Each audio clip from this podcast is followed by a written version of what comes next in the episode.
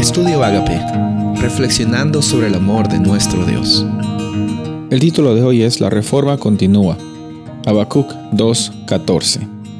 Porque la tierra será llena del conocimiento de la gloria de Jehová, como las aguas cubren el mar. En Apocalipsis 18 encontramos que hay un ángel que con gran potestad, con gran poder, está exclamando la caída de este sistema de confusión.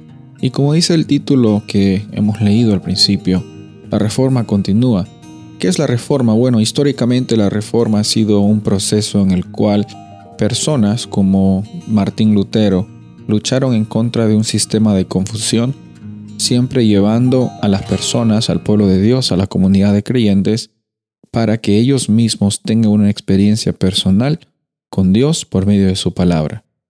Mientras que nosotros estamos conectados con Dios, teniendo esta experiencia personal que el Espíritu Santo está transformándonos, el proceso de la reforma continúa.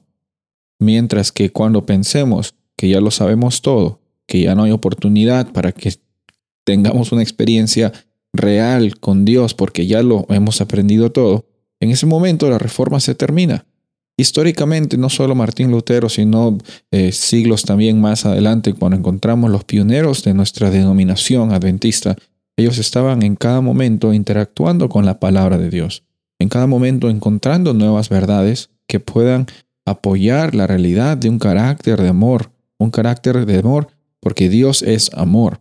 Y en este proceso encontramos también la realidad de la segunda venida, la realidad de cómo es que el sábado llega a ser un descanso para el pueblo de Dios, porque nos hace recordar que no somos máquinas y también que adoramos a un Dios que separa un día especial para nosotros. De la misma forma nos habla acerca de estos últimos momentos, cómo es que cómo es que en el proceso de salvación también existe el juicio. Por eso es que podemos decir que esa reforma continúa en la medida que las personas, que las comunidades de creyentes, que la iglesia está dispuesta a ellos mismos interactuar con la palabra de Dios. Martín Lutero luchó contra la Iglesia Católica porque la Biblia no era un, una ah, realidad accesible, no era un material accesible para las personas, estaba en un idioma diferente, solamente eh, las personas que eran parte de, de los sacerdotes podían leerla o compartirla.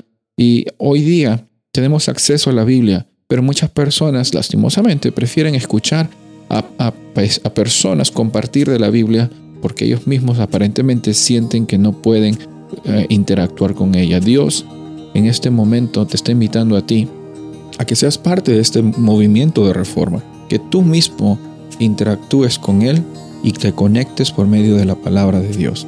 Él está esperando que hoy día sea un día de bendición y lo va a hacer confiados que Dios siempre está a nuestro lado. Soy el pastor Rubén Casabona y deseo que tengas un día bendecido.